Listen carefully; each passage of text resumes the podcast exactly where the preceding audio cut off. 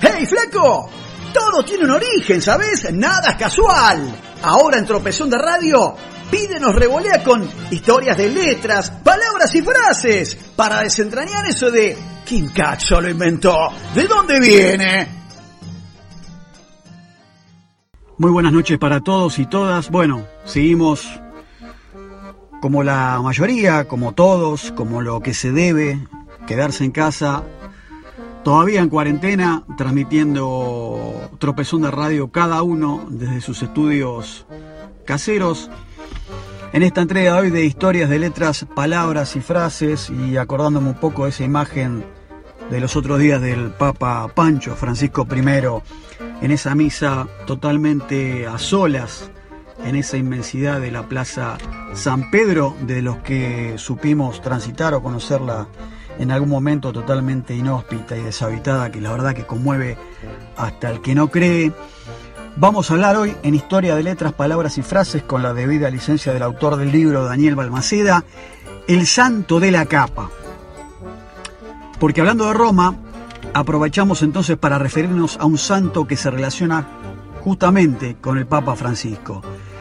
Y nos vamos a referir a San Martín de Tours, que es nada más ni nada menos que el patrono de Buenos Aires, la ciudad de Buenos Aires, capital de la República Argentina. Porque el 20 de octubre de un año de 1580, los gobernantes de los pocos vecinos de Buenos Aires se reunieron en un rancho situado donde ahora está el Cabildo, porque ese día debía elegirse por sorteo al santo patrono de la ciudad. Estaban entonces en dicho acto el gobernador Juan de Garay, el alcalde Rodrigo Ortiz de Zárate, el escribano Pedro Fernández y los vecinos Hernando de Mendoza, Pedro de Quirós, Diego de Olavarrieta, Antonio Bermúdez, Luis Gaitán y Alonso de Escobar. Siguiendo entonces las normas burocráticas comunes en ese momento a todas las colonias, echaron los trozos de pergamino, como una especie de sorteo, papeletas, con los nombres de todos los santos que se habían dispuesto en el casco de un arcabucero. Esto es en el casco, imaginemos el casco ese de las pinturas de Juan de Garay. Bueno, justamente ese modelo de casco. La tradición sostiene que cuando el azar les ofreció el nombre de San Martín de Tours, la decepción fue total. Porque había muy poca simpatía con dicho santo, no por su persona, sino porque el tipo, San Martín de Tours, era de nacionalidad francesa por lo que era motivo suficiente para que se impugnara entonces la elección. Fue así que dijeron, no va, no sirve de esta manera, San Martín no. Volvieron a tirar los papeles dentro del casco de arcabucero para hacer un segundo sorteo. Se inicia nuevamente y el escribano Fernández extrae la papeleta y lee el nuevo resultado. Nuevo, no sé, porque para nada era nuevo, ya que otra vez, sorprendentemente, figuraba el nombre de San Martín de Tours. Con apuro y sin culpa devolvieron a San Martín entonces otra vez al improvisado bolillero de ese casco explorador, pero como suele ocurrir, y como dice la frase, el refranero popular, no hubo dos sin tres, porque el papel con el nombre de San Martín de Tours otra vez volvió a salir con resignación y mucho fastidio de los vecinos y presentes funcionarios de la colonia, no le gustó, pero definitivamente los aldeanos acataron entonces la decisión de esta cuestión azarosa, porque sonaba mandato divino, ¿no? Una cuestión del cielo, ya se lo estaban planteando. No puede ser una, dos, la tercera vez. Y esta es entonces la más antigua de las tradiciones de Buenos Aires, imposible de comprobar, pero que ya tiene su lugar ganado en los relatos de la ciudad.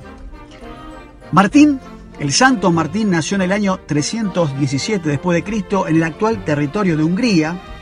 Era un soldado del Imperio Romano, pero que despertó de repente su vocación divina y cristiana para servir como, como siervo de Dios. Y la biografía de Martín, este santo, está plagada de hechos destacables. Pero el que más nos interesa remarcar es el más conocido de su historia, que cuenta que cuando tenía 20 años y era oficial muy bien conceptuado por sus subordinados, por su tropa sobre todo por su valor como por su generosidad, cierto día, junto a las puertas de la ciudad francesa de Amiens, fijó la vista en un pobre que estaba siendo vencido por el frío. La gente pasaba y nadie le prestaba atención, como si esa persona fuera parte realmente del paisaje y nada más. O sea, en concreto, nadie le daba ni cinco de pelota a ese pobre transeúnte que estaba tirado ahí en la puerta de, de la acera de la vereda. Martín entonces se quitó la capa que lo protegía y la corta en dos pedazos con su espada. Aquí hacemos un paréntesis para aclararles, antes de continuar con el relato, que eh, palabras como compartir, verbos como repartir, son acciones vinculadas con el hecho de justamente partir algo y después distribuirlo. Con una de las mitades, Martín cubrió al pobre, le dio cobijo. Y sus biógrafos cuentan que esa noche se le apareció el mismo Jesucristo en sueños y le agradeció el haber entregado su capa al miserable estaba ahí en la calle. Sería nombrado entonces Martín Obispo de la ciudad de Tours en el año 370 después de Cristo, lo que le valdría el mote de santo francés que tanto habría molestado, volviendo acá en el tiempo, a los pobladores de la ciudad de Buenos Aires, en aquel momento, en ese sorteo, en medio del cabildo, sobre todo a la gente y funcionarios eh, conspicuos de Juan de Garay. Murió Martín en el año 397 y fue venerado en un santuario que se hizo donde se colocó su media capa como reliquia. Por ese motivo, al recinto se le llama capela, capellia con doble L en latín, chapelle en francés y capilla, que capilla sería pequeña capa en español.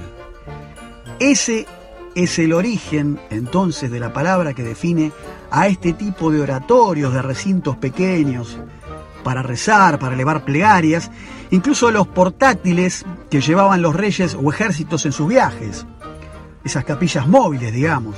Justamente el sacerdote que acompaña a la tropa es denominado también capellán porque da misa en un altar portátil, es decir, entonces, en una capilla. Y seguimos entonces en esta onda papal con un segundo relato que habla de la figura otra vez del Santo Padre y su sobrino. Otro santo muy vinculado con el Papa Francisco es obviamente del que toma su nombre el glorioso San Francisco de Asís, ya que de él mm, tomó el nombre el cardenal Bergoglio para guiar a la iglesia allá por el año 2012, momento en que él sínodo de obispos lo nombrara nuevo pontífice para suceder al alemán Ratzinger, dirigiendo esta feligresía que son casi 1.500 millones de fieles católicos alrededor del globo. En este caso no vamos a hablar de su magnífica historia, la historia de San Francisco de Asís, sino de una poderosa familia que lo veneraba, tal como los de la Rovere, oriundos de Génova, país de Italia que hoy está fuertemente azotado por esta pandemia del COVID-19. Cuenta la historia que Leonardo de la Rovere y Luquina Monleoni fueron los padres de un niño al que bautizaron Francesco en honor al santo, a San Francisco de Asís, y antes de que naciera sabían que sería un monje franciscano, porque Luchina, Luquina, había soñado que nacería un varón que resultaría elegido por el santo para continuar con su obra.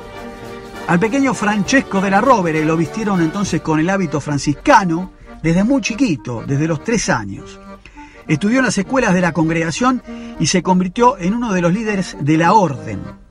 Y en el año 1471, cuando tenía 57 años, fue nombrado Papa, sí, sumo pontífice de la Iglesia Católica, sucesor del otro Papa anterior, obviamente, Paulo II y asume entonces bajo el nombre de Sixto IV. Fue quien inicia la etapa de la famosa Inquisición en España. Fundó la Biblioteca del Vaticano y se lo recuerda también, entre otras cosas, por haber llevado el nepotismo a su máxima expresión. Nepotismo, recordemos, es esta cuestión de una vez este, encaramados en el poder, determinados eh, gobernantes nombrar como funcionarios de máxima confianza o en puestos eh, importantes a familiares directos. En los primeros meses de su papado, nombró cardenales a tres sobrinos, Sixto IV, y al poco tiempo sumó a otros tres y más adelante a dos más. Pero no fueron los únicos, porque casi 20 familiares, sin contar a los ocho cardenales parientes, recibieron todos cargos en el Vaticano. Dispuesto entonces a generar cambios sustanciales en todos los órdenes, el Papa Sixto IV mandó a construir una capilla que puso bajo la advocación de la Virgen María para que sirviera de escenario a los grandes acontecimientos que él pensaba que sobrevendrían en la historia de la humanidad, sobre todo a la institución de la Iglesia Católica. El diseño de esa capilla estuvo en manos del florentino Bacchio Pontelli, pero debía atenerse a ciertos requisitos, porque el Papa quería hacer una réplica a escala del Templo de Salomón en Jerusalén, así como escuchan nada más y nada menos que ese templo, aquel templo que fue derribado por los babilonios y luego destruido por los romanos y del que solo se conserva un muro conocido como el famoso Muro de los Lamentos que hoy está en Israel, ahí en Medio Oriente. Pontelli acudió a la Biblia para determinar las medidas originales del legendario templo, el arquitecto encargado por Sixto IV, e incluso le hizo colocar ventanas altas para defenderse figuradamente de los asedios o las invasiones que podrían sobrevenir. La obra se inicia entonces en el año 1475 y se completa en 1483, un año antes de que muriera Sixto IV. Él la llama Capilla Magna y tuvo el privilegio de celebrar la primera misa en el recinto. La costumbre se mantuvo entonces con todos los papas que lo sucedieron, entre ellos Alejandro VI, quien fue el que expidió la bula que repartió las conquistas de América entre españoles y portugueses, ¿sí? lo que fue la primera línea divisoria eh, de lo que es la región hoy de América Latina entre mm, lo que sería Portugal, tierras de Brasil y el resto de Latinoamérica que sería el Reino de España. Y uno de los sobrinos de Sisto IV, Juliano de la Rovere, quien asumió como Papa Julio II en 1503. Julio tenía cierta vocación de grandeza, pero no tanto espiritual. Concentrados entonces en el tema que nos interesa a nosotros hoy en esta entrega de historia de letras, palabras y frases, digamos que tiró abajo la Basílica de San Pedro y construyó la iglesia que hoy perdura, la que conocemos ahí en Roma. Entre tanto, también decidió que la tumba de su tío, el Papa Sixto, y la propia debían ser las más espectaculares en las inmediaciones de todo el Vaticano. Por ese motivo, contrató a dos artistas, uno de ellos, el famoso Miguel Ángel Bonarotti, célebre autor del Moisés de mármol, que fue apenas una de las muchas obras que el artista planeó para los sepulcros, que también está en Roma, pero terminó siendo de las pocas que pudo terminar porque el Papa lo convocó para que, durante cuatro años, Miguel Ángel pintara el techo del oratorio que por la acción de San Martín de Tours denominamos capilla, chapelle en francés. Y en honor al Papa Sixto, hoy la famosa capilla donde se celebra el sínodo de obispos al momento de designar un nuevo papa, se llama, en su honor, Capilla Sixtina. Finalizando entonces la entrega de hoy de Historia de Letras, Palabras y Frases, nos vamos con un tema de trap, un poco para las generaciones de pibes, nosotros grandes, que lo conocemos ahora, millennial, centennial, muy interesante, con un discurso atinado para este momento de la cuarentena y que realmente tiene una letra para prestarle atención y que pega muchísimo. Lo dejamos entonces hasta el próximo martes, cuarentena mediante seguro. Abrazo, chau.